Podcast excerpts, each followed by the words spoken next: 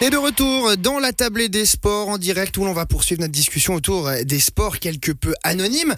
On parle tennis de table et rugby féminin autour de la table avec moi toujours nos deux invités que sont Stéphanie Néry et Gilles Borgeot. Tout va bien toujours Bien installé? Très bien. Ça m'a l'air parfait. Euh, je reste, euh, peut-être faire un résumé de notre première partie où on a parlé justement de vos expériences mais aussi de la situation de ces disciplines dans nos régions. On va s'intéresser dans cette seconde partie à, à, comment faire finalement pour, pour les rendre plus attractifs. Stéphanie Néry, peut-être est-ce qu'il il faudrait commencer par euh, venir à bout de certains stéréotypes. On en parlait tout à l'heure concernant le rugby féminin. Déjà, de votre propre expérience, euh, ces idées reçues-là, elles, jouent un rôle finalement dans, dans, cette, euh, dans cette étiquette qu'on colle à ces disciplines? Oui, elle joue un rôle. Après, je disais au début, bah voilà, c'est vu comme un sport dangereux, mais nous, ce qu'on ce qu'on essaie de véhiculer, c'est que c'est un sport de combat et puis d'entraide. Et puis, on, les gens sont finalement se rendent assez vite compte de ça et finalement, ils sont peut-être plutôt admiratifs de se dire ah bah tiens ok elle fait mhm. du rugby enfin voilà c'est pas rien et puis euh, bah de nouveau on les invite à venir voir et puis dès qu'ils ont vu ils se rendent compte que bah non c'est pas comme certaines images qu'on voit à la télé euh, mhm. qui voilà où on sort tout cassé quoi. C'est pas, pas, que ça. Il y a un double enjeu aussi avec le rugby. Hein. Déjà le rugby en lui-même qui euh, qui est pas forcément très très connu et puis le rugby féminin aussi. Il faut aller à l'encontre de certaines idées reçues. Parfois c'est peut-être plus difficile encore à ce niveau-là. Oui, c'est encore plus dur, mais je crois qu'on est toutes, euh, en tout cas dans l'équipe, à pouvoir euh, se dire bah non, faut montrer que c'est aussi possible. Ça, à savoir que dans les médias maintenant à l'étranger, c'est quand même de plus en plus euh, mis aussi en avant. Enfin là, il y a eu la Coupe des Nations féminine. Enfin, ça commence à passer sur à la mhm. télé aussi. Ça commence à être professionnalisé, ce qui n'était pas du tout le cas il y a quelques années. Mhm. Donc voilà. Gilles Borgeot, moins d'idées reçues sur le, le, le, tennis de table, mais finalement discipline qui reste quand même dans l'ombre. Je vais oser la comparaison de son grand frère, le tennis. Est-ce qu'on souffre encore aujourd'hui de cette comparaison finalement? Et puis si oui, qu'est-ce qu'on qu'est-ce qu'on fait pour s'en démarquer? Moi, je pense qu'on a une étiquette plutôt de sport, de loisir. Mhm et pas de sport de compétition, malheureusement. J'allais venir, vous me ça. Pied. Après, euh, la comparaison avec le tennis, je crois pas qu'elle se fasse, la comparaison avec le tennis. Malheureusement, c'est vrai qu'au niveau visuel, le tennis, ben, il est sur toutes les chaînes. Mais si vous prenez par exemple sur les chaînes allemandes, vous avez du tennis de table qui se passe dans des, des salles où vous avez plusieurs milliers de personnes qui regardent des matchs. Mhm. Et si vous avez l'occasion de regarder une fois un match international ou autre, vous verrez que ça joue, quoi. C'est pas, c'est vrai, un vrai sport, quoi. C'est pas un sport de loisir. Absolument. Vous citez l'Allemagne, c'est une raison particulière? Est-ce que c'est peut-être plus développé?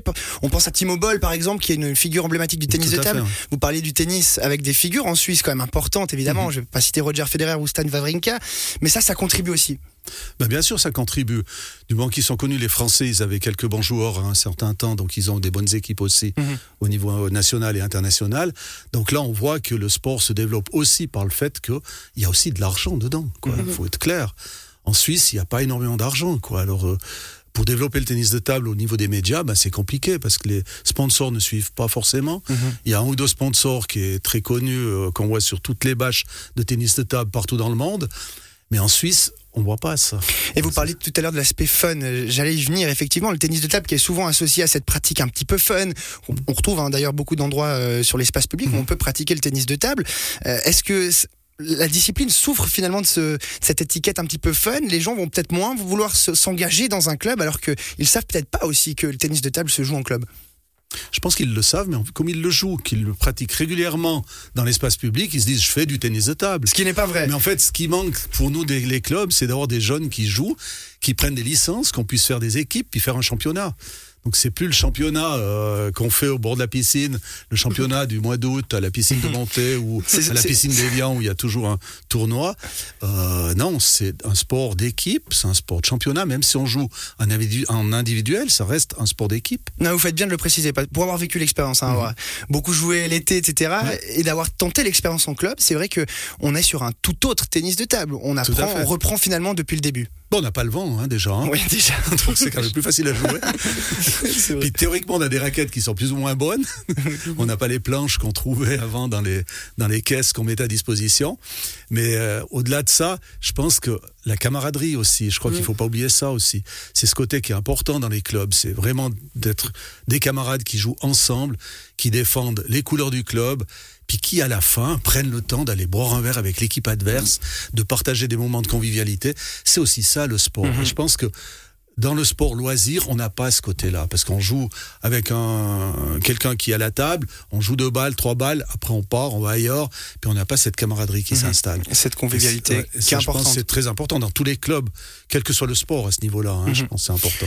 Et tant pour le tennis de table que pour le rugby, on, on l'entend, hein, il y a lieu évidemment de faire parler de sa discipline, d'être visible également, peut-être même encore plus quand on se trouve dans une situation comme c'est un petit peu le cas pour vous. Euh, on, on est un petit peu dans l'ombre justement des sports populaires. Stéphanie Néry, comment on procède du côté des Mermingans pour, pour faire encore plus parler de soi Bah, c'est vrai que là, ce qu'on a mis plus en avant cette année, enfin, on a désigné des responsables pour les réseaux sociaux, pour qu'il puisse y avoir des publications, euh, voilà, régulières. Mais c'est vrai que s'il y a la personne qui publie, il y a la personne qui fait les affiches de match. Enfin, de nouveau, c'est tout un job, euh, tout un job derrière. Et nous, ce qu'on essaie vraiment de promouvoir euh, derrière nos publications, bah, c'est vraiment ce côté camaraderie et équipe, en fait. Enfin, oui, on est un championnat, oui, on est en Liga, mais on est là pour, enfin, voilà, on est une de copines bons et pour moments. partager les bons moments. Et je pense que c'est surtout ça que les gens ils doivent venir voir. Vous avez parlé des réseaux sociaux, on en parlait tout à l'heure pendant la pause Ouais. musicale. C'est vrai que c'est le moyen le plus facile aujourd'hui. Ça représente quand même une certain, un certain travail. hein. Il faut euh, avoir les ressources. Euh, du côté des Mermingans, on, on a une règle assez sympa. Sympa, non, parce que c'est les blessés finalement qui s'occupent de ça. elles sont pas toutes blessées, mais ouais, je prends un peu plus de temps, on va dire. Ou plus jeunes aussi. Mais c'est vrai que ça, ça représente un travail, euh, Gilles Borgeot, où il faut des ressources aussi pour euh, avoir un suivi régulier, parce qu'on le disait aussi, pour que ça marche sur les réseaux sociaux, il faut avoir euh, toujours des publications régulières. faut alimenter, faut alimenter, et puis c'est ça qui est compliqué en fait, parce qu'on se met tous en tant que journalistes, mais en fait on n'est pas des journalistes, et on doit écrire des papiers, on doit faire un compte rendu d'une match, où on ne sait pas comment le faire, on ne sait pas comment mettre en place, puis après on n'a peut-être pas forcément la personne qui est là au bon moment pour dire maintenant je mets sur le site. Après c'est faut que le site soit connu. Mhm. Donc ça, c'est encore un autre consulter. problème, consulter aussi. Bien sûr. C'est vrai que c'est un souci là. Nous, on travaille aussi beaucoup avec les écoles où on met des affichettes, où on met. On Vous me, coupez, vous me coupez toutes les herbes sur les... Désolé, alors Non, je vous laisse parler. Mais, c'est exactement ça que j'allais- venir sur ce chapitre parce Ouais. que effectivement on parle des jeunes qui sont évidemment le futur des clubs Mhm. et on parle des réseaux sociaux. On sait que les jeunes ils sont beaucoup, mais il y a peut-être aussi lieu d'organiser certains ateliers dans les écoles. Ça, on sait que ça se faisait à l'époque. Est-ce que ça se fait toujours, Gilles Borgeot? Alors, le sport scolaire facultatif, sauf erreur, il n'y a plus de tennis de table. Par contre, on fait le passeport vacances où là, on, on fait, il y en a des gens qui vont, qui se dévouent pour aller euh, faire deux heures, trois heures de cours de tennis de table, Mm. mettre à disposition des, des tables. Ça, ça marche relativement bien. Et après ces éléments-là, il nous reste des jeunes. Mais je dirais les jeunes sont là. Ils sont là, hein. il n'y a pas de miracle. Nous, on en a une vingtaine de, de jeunes qui sont non licenciés pour l'instant. Donc après, c'est comment les garder dans le club. Mm. Et là, on va au-devant de- d'autres problématiques. C'est les problématiques scolaires où le gamin, bah, en Suisse, et heureusement, c'est l'école qui prime. Donc les parents, ils sont vraiment euh, bien à ce niveau-là puisqu'ils contrôlent que les enfants ne se laissent pas aller au sport et n'oublient pas l'école. Mais après, c'est de les garder. On a le passage à- au collège. Mhm. Passage au collège Délicat. Ça nous laisse beaucoup de gens sur le carreau parce Mhm. qu'ils ont plus le temps de le faire. Puis après, ils se déplacent à l'Uni. Donc l'Uni n'est pas à monter, hein, n'est pas dans la région. donc les jeunes disparaissent, vont s'entraîner dans d'autres clubs des fois. Les Mhm. jeunes qui restent vont s'entraîner dans d'autres clubs. Puis certains restent dans le tennis table, mais par contre, on les a perdus puisqu'ils travaillent ailleurs. On les a pas perdus pour le sport, ça c'est bien aussi. Mhm. Mais on les a perdus dans le club euh, formateur, on va dire. Stéphanie Néry, l- évidemment, fidéliser, c'est important, mais il faut aussi atti- attirer. Est-ce Mhm. qu'on passe aussi par des peut-être des journées portes ouvertes, des entraînements ouverts Oui, alors euh, bon, ça on est toujours effectivement, euh, on le mentionne toujours que les gens sont, sont toujours les bienvenus. Euh, Il y a, il commence à y avoir des partenariats avec des écoles. Enfin là, il va y avoir un tournoi des écoles le 16 juin aussi, Mhm. euh, qui permet de drainer. Enfin, nous là cette année, on essaie de beaucoup d'accès justement sur les jeunes, puis pouvoir vraiment avoir la relève parce que voilà, il y a l'équipe féminine, il y a l'équipe senior aussi, où on vieillit tous, puis on aimerait que les gens reviennent. Mais c'est vrai qu'il y a toujours cette problématique des études. Après, moi, les plus jeunes qui arrivent, je leur dis oui, on a des révisions, oui, on doit bosser pour l'école, mais psychologiquement, enfin moi, je, suis, je vais être en congé maternité, mais je sais que je reprends en janvier. Quoi.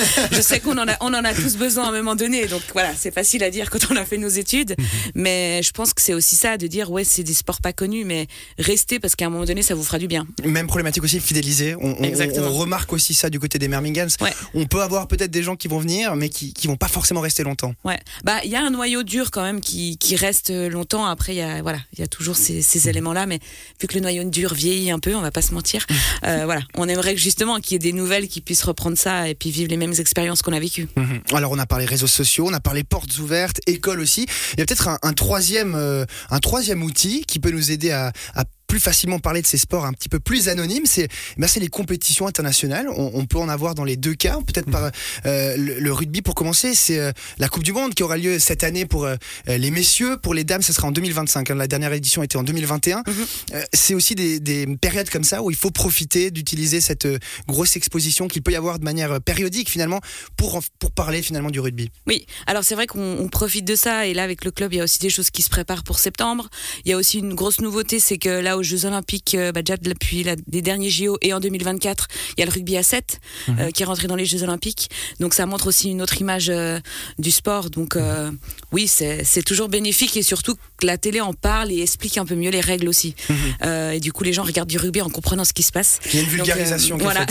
et du coup, ça c'est vrai que ça aide parce que c'est des événements médiatisé. Mhm. Gilles Borgeot, événement médiatisé. On peut évidemment citer le top 16 européen qui a lieu à Montreux chaque année, Montreux-Clarent. ça fait partie aussi des événements phares finalement du tennis de table régional. Oui, tout à fait. Mais par contre, la diffusion, elle est euh, relativement anonyme. Mhm. Si vous prenez les championnats du monde de tennis table, je ne sais pas sur quelle chaîne on peut les voir. Donc c'est compliqué aussi à intéresser les gens par ce biais-là.